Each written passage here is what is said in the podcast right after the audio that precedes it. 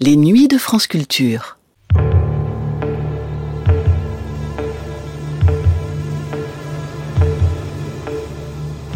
Une angoisse singulière, une angoisse intime, qui creuse son sillon dans une âme tourmentée et coupable.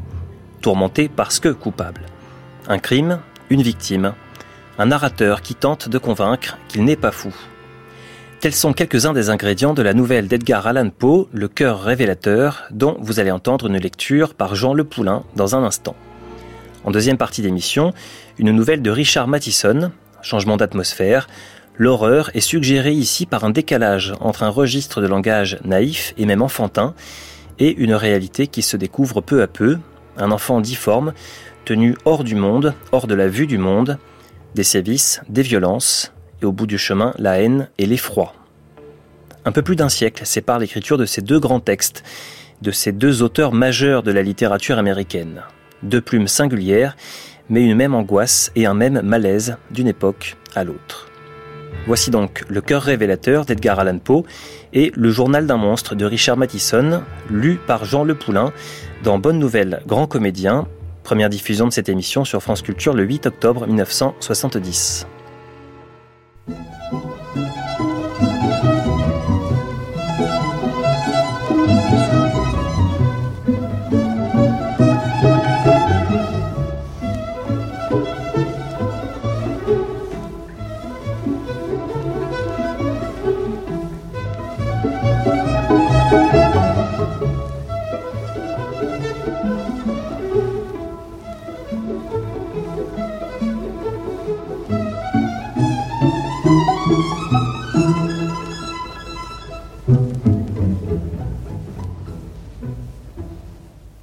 Le cœur révélateur.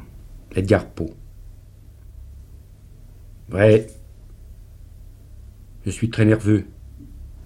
Épouvantablement nerveux. Je l'ai toujours été. Mais pourquoi prétendez-vous que je suis fou? La maladie a aiguisé mes sens. Elle ne les a pas détruites. Elle ne les a pas émoussés. Plus que tous les autres, j'avais le sens de l'ouïe très fin. J'ai entendu toutes choses du ciel et de la terre. J'ai entendu bien des choses de l'enfer. Comment donc suis-je fou? Attention. Et observez avec quelle santé, avec quel calme. Je puis vous raconter toute l'histoire. Il est impossible de dire comment l'idée entra primitivement dans ma cervelle, mais une fois conçue, elle me hanta nuit et jour. D'objet, il n'y en avait pas. La passion n'y était pour rien. J'aimais le vieux bonhomme. Il ne m'avait jamais fait aucun mal. Il ne m'avait jamais insulté. De son or, je n'avais aucune envie. Je crois que c'était son œil. Oui, oui, oui, oui, c'était cela. Un de ses yeux ressemblait à celui d'un vautour. Un œil bleu pâle, avec une taie dessus. Chaque fois que cet œil tombait sur moi, mon sang se glaçait.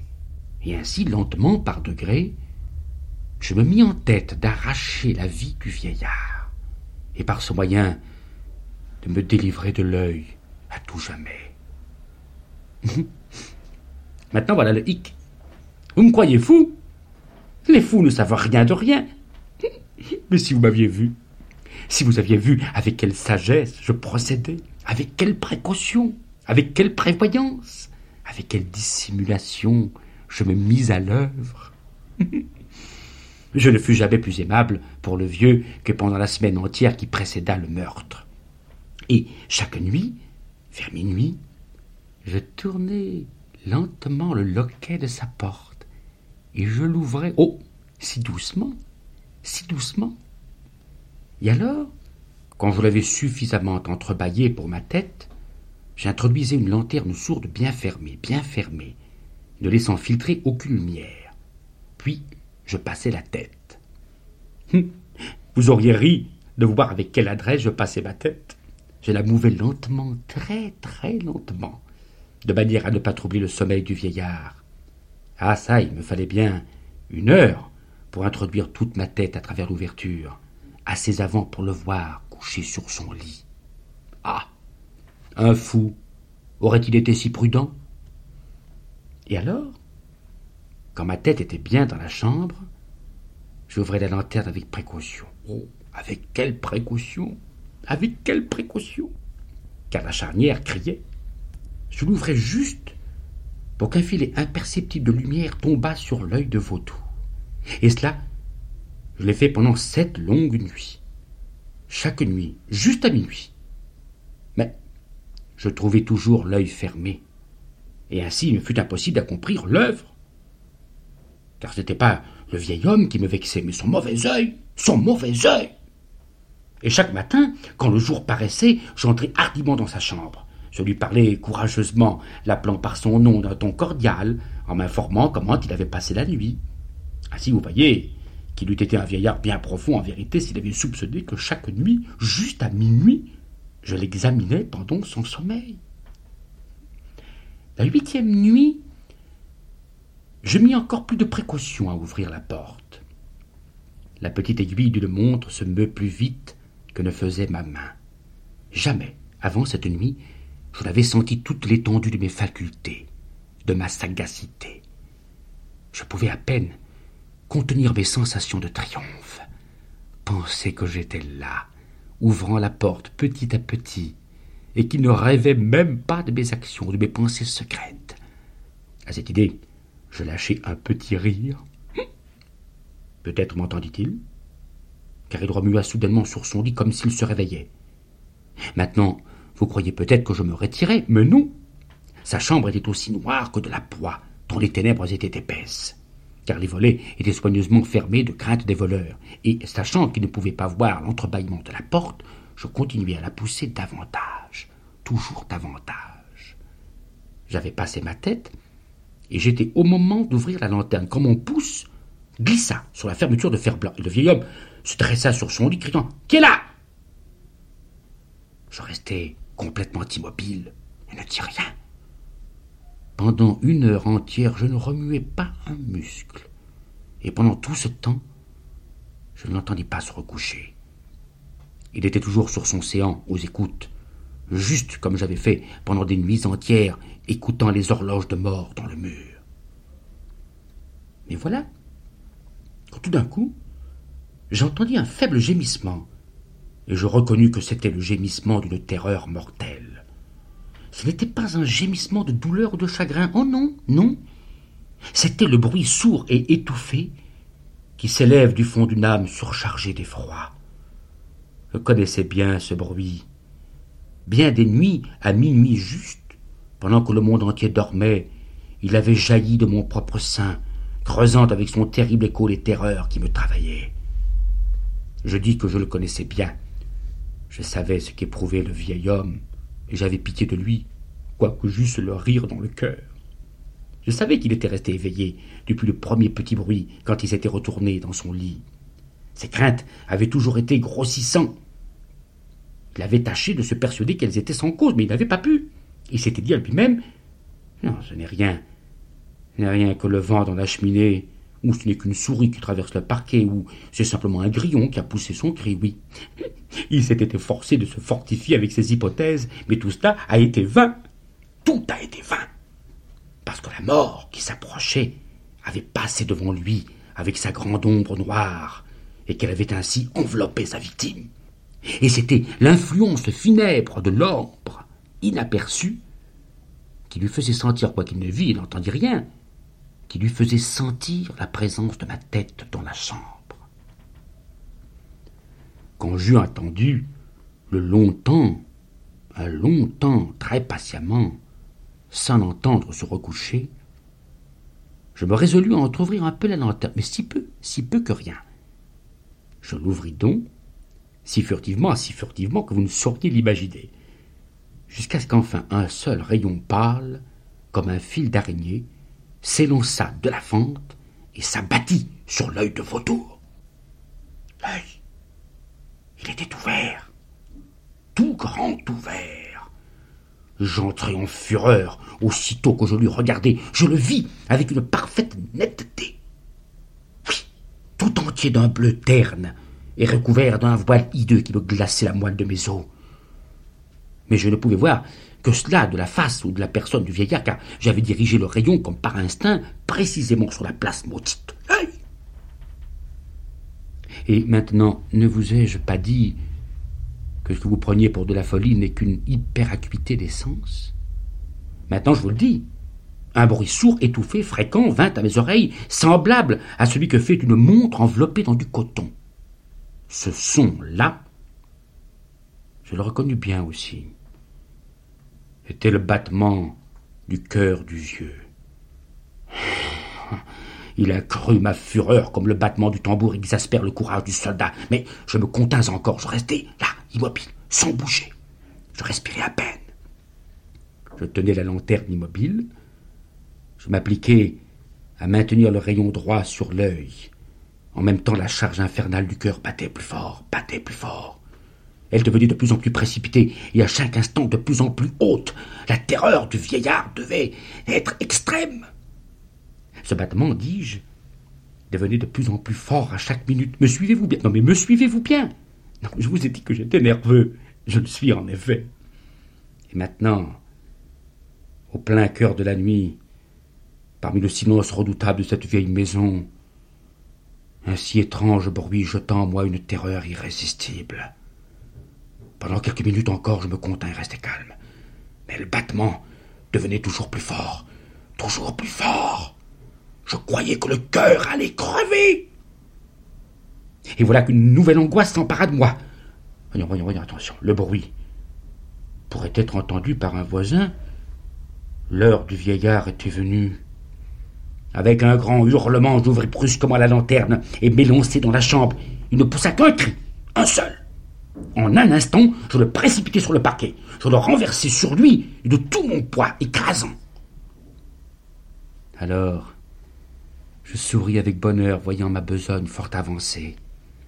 Et pendant quelques minutes, le cœur battit avec un son voilé. Cela toutefois ne me tourmentait pas.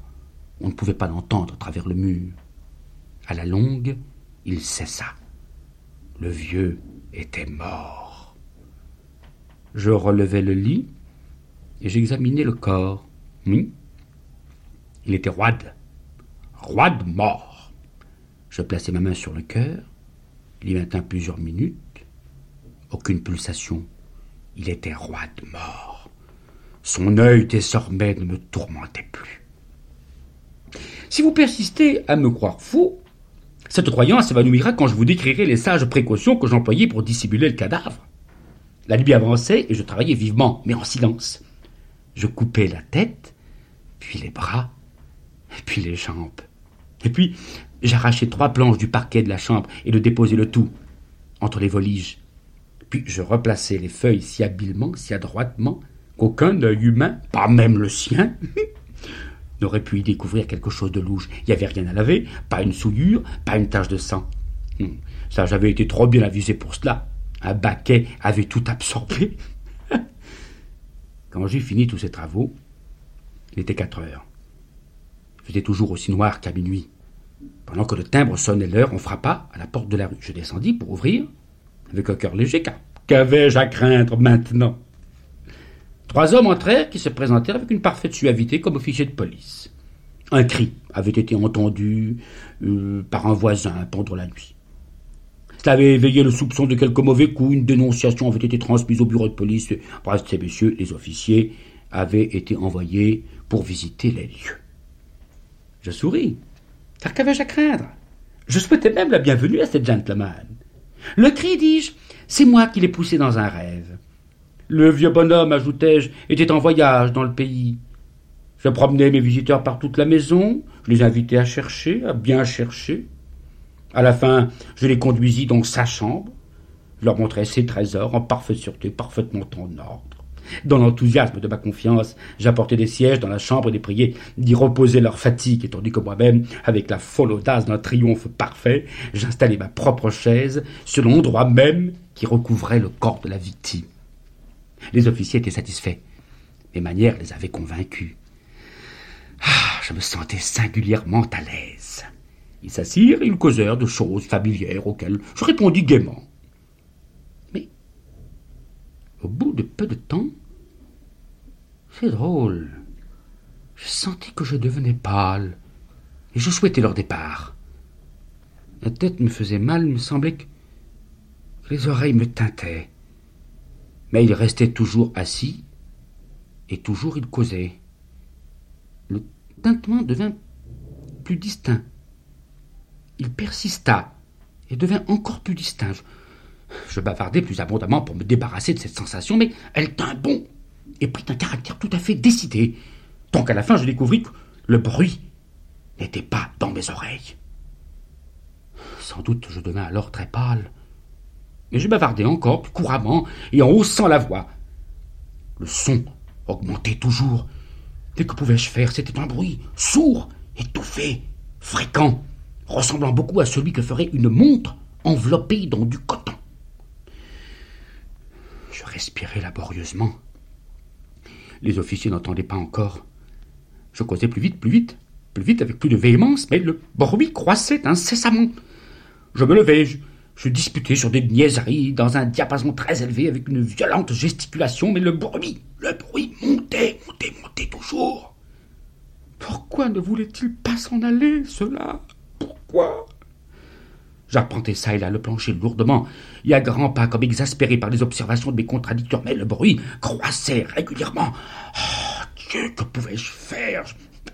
J'écumais, je battais la campagne, je jurais, j'agitais la chaise sur laquelle j'étais assis, je, je, la faisais crier sur le parquet, mais le bruit dominait toujours et croissait indéfiniment. Il devenait plus fort, plus fort, toujours plus fort.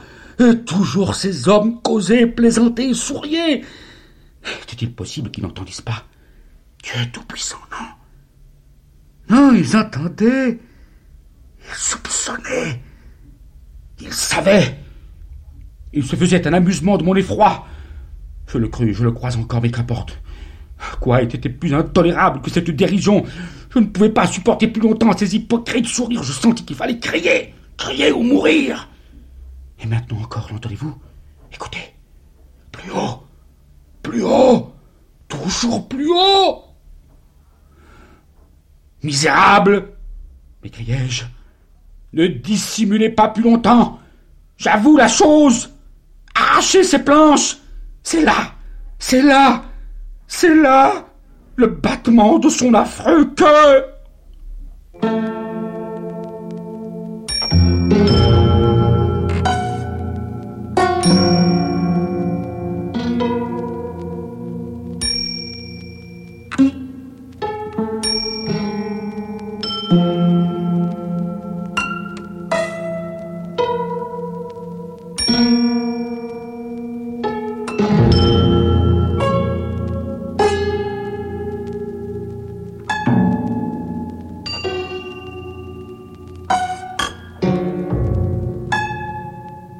D'un monstre de Richard Matson. Les enfants, ça console de tout, excepté d'en avoir. Hippolyte Taine. Aujourd'hui, maman m'a appelé monstre. Tu es un monstre, elle a dit. J'ai vu la colère dans ses yeux. Je me demande ce que c'est, un monstre. Aujourd'hui, de l'eau est tombée de là-haut. Elle est tombée partout, j'ai vu. Je voyais la terre dans la petite fenêtre. La terre buvait l'eau. Elle était comme une bouche qui a très soif. Et puis elle a trop bu d'eau et elle a rendu du sale. N'est pas aimé. Maman est jolie, je sais. Ici, dans l'endroit où je dors, avec tout autour les murs qui font froid, j'ai un papier. Il était pour être mangé par le feu quand il est enfermé dans la chaudière. Il y a dessus film et vedettes. Il y a des images avec des figures d'autres mamans. Papa dit qu'elles sont jolies. Une fois, il l'a dit. Et il a dit Maman aussi, elle est jolie. Et moi, quelqu'un de comme il faut. Et toi, regarde-toi, il a dit. Il avait sa figure laide de quand il va me battre. J'ai attrapé son bras, il dit Tais-toi, papa Il a tiré son bras, et puis il est allé loin où je ne pouvais pas le toucher. Aujourd'hui, maman m'a détaché un peu de la chaîne. Et j'ai pu aller voir dans la petite fenêtre. C'est comme ça que j'ai vu la terre boire de l'eau là-haut. Aujourd'hui, là-haut, tout était jaune. Je sais, quand je le regarde, mes yeux ont mal. Quand je l'ai regardé, il fait rouge dans la cave. Je pense que c'était l'église. Ils s'en vont de là-haut, ils se font avaler par la grosse machine et elle roule et elle s'en va. Derrière, il y a la maman petite. Elle est bien plus petite que moi. Moi, je suis très grand. C'est un secret que j'ai fait partir la chaîne du mur. Je peux voir comme je veux de la petite fenêtre. Aujourd'hui, quand là-haut n'a plus été jaune, j'ai mangé mon plat. Et j'ai aussi mangé des cafards. J'ai entendu des rires là-haut. J'aime savoir pourquoi il y a des rires. J'ai enlevé la chaîne du mur et je l'ai tournée autour de moi. J'ai marché sans faire de bruit jusqu'à l'escalier qui va là-haut. Il crie quand je vais dessus.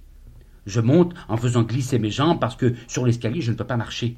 Mes pieds s'accrochent au bois. Après l'escalier, j'ai ouvert une porte. C'était un endroit blanc, comme le blanc qui tombe de là-haut, quelquefois. Je suis entré je suis resté sans faire de bruit. J'entendais des rires plus forts. J'ai marché vers les rires et j'ai ouvert un peu une porte et puis j'ai regardé. Il y avait des gens. Je ne vois jamais les gens, c'est défendu de les voir, c'est défendu. Je voulais être avec eux pour rire un peu, moi aussi. Et puis maman est venue, elle a poussé la porte sur moi. La porte m'a tapé, j'ai eu mal. Je suis tombé, la chaîne a fait du bruit. J'ai crié. Maman a fait un sifflement dedans d'elle et elle a mis la main sur sa bouche. Ses yeux sont devenus grands. Et puis j'ai entendu papa appeler. Qu'est-ce qui est tombé? il a dit. Elle a dit rien, un plateau. Viens m'aider à le ramasser, elle a dit. Il est venu, et il a dit C'est donc si lourd que tu as besoin. Et puis il m'a vu. Il est devenu laid. Laid. Il y a eu de la colère dans ses yeux, il m'a battu. Mon liquide a coulé d'un bras. Il a fait tout vert, tout vert par terre. Oh, c'était sale. Papa a dit Retourne à la cave. Moi, je voulais y retourner. Mes yeux avaient mal de la lumière. Dans la cave, ils n'ont pas mal. Alors papa m'a attaché sur mon lit. Dans la haut, il y a eu encore des rires longtemps. Je faisais pas de bruit. Je regardais une araignée toute noire marcher sur moi. Je pensais ce que papa a dit. Oh mon Dieu, il a dit. Et il n'a que huit ans. Aujourd'hui, papa a remis la chaîne dans le mur. Voilà que j'essaye de la refaire partir. Il a dit que j'avais été très méchant de me sauver. Ne recommence jamais, il a dit, ou je te battrai jusqu'au sang. Après ça, j'ai très mal. J'ai dormi la journée et puis j'ai posé ma tête sur le mur qui fait froid. J'ai pensé à l'endroit blanc de là-haut. Oh, j'ai mal. J'ai refait partir la chaîne du mur. Maman était dans là-haut. J'ai entendu des petits rires très forts, j'ai regardé par la fenêtre, j'ai vu beaucoup de gens tout petits, comme la maman petite, avec aussi des papas petits, petits. Oh, ils sont jolis. Ils faisaient des bons bruits, ils couraient partout sur la terre, leurs jambes allaient très vite. Ils sont pareils que papa et maman. Maman que dit tous les gens normaux sont comme ça. Et puis un des papas petits m'a vu. Il a montré la petite fenêtre. Je suis parti. J'ai glissé le long du mur jusqu'en bas. Je me suis mis en rond dans le noir pour qu'ils ne me voient pas. Je les ai entendus parler à côté de la petite fenêtre et j'ai entendu les pieds qui couraient. Dans la haut, il y a eu une porte qui a tapé. J'ai entendu la maman petite qui appelait dans la haut. Et puis, j'ai entendu des gros pas et j'ai été vite sur mon lit. J'ai remis la chaîne dans le mur, je me suis couché par devant. J'ai entendu maman venir. Elle a dit Tu as été à la fenêtre? J'ai entendu la colère. C'est défendu d'aller à la fenêtre, elle a dit. Tu as encore fait partir ta chaîne. Elle a pris la canne et elle m'a battu. Ne pas pleurer Je vais pas le faire. Mais mon liquide a coulé sur tout le lit. Elle a vu. Elle a fait un bruit avec sa bouche. Elle est allée loin. Elle a dit Oh mon Dieu, mon Dieu, pourquoi m'avez-vous fait ça? J'ai entendu la canne tomber par terre. Maman a couru. Elle est partie dans la haut.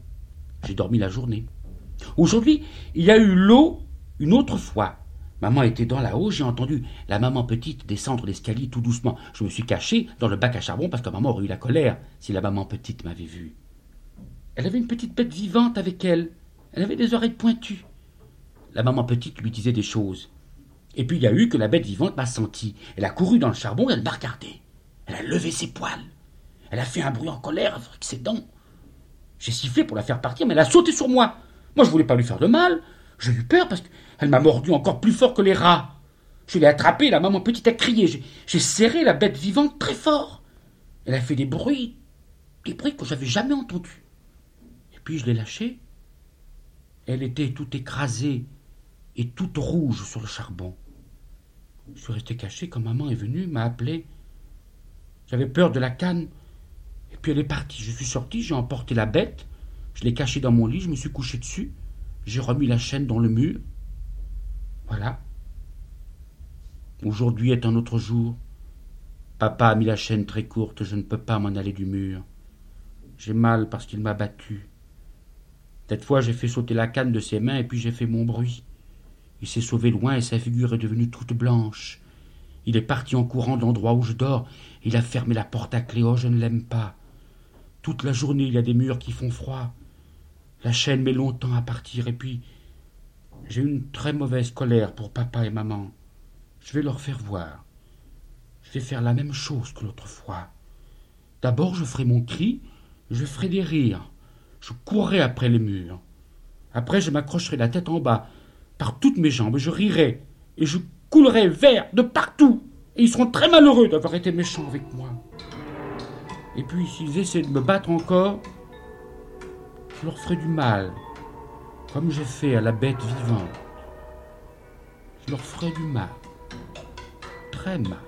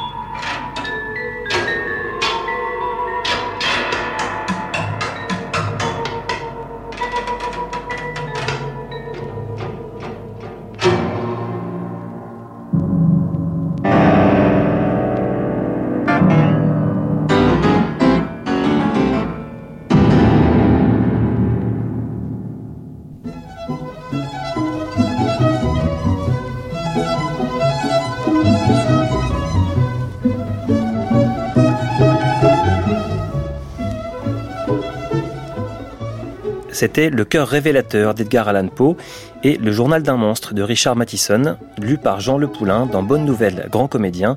Première diffusion de cette émission sur France Culture le 8 octobre 1970.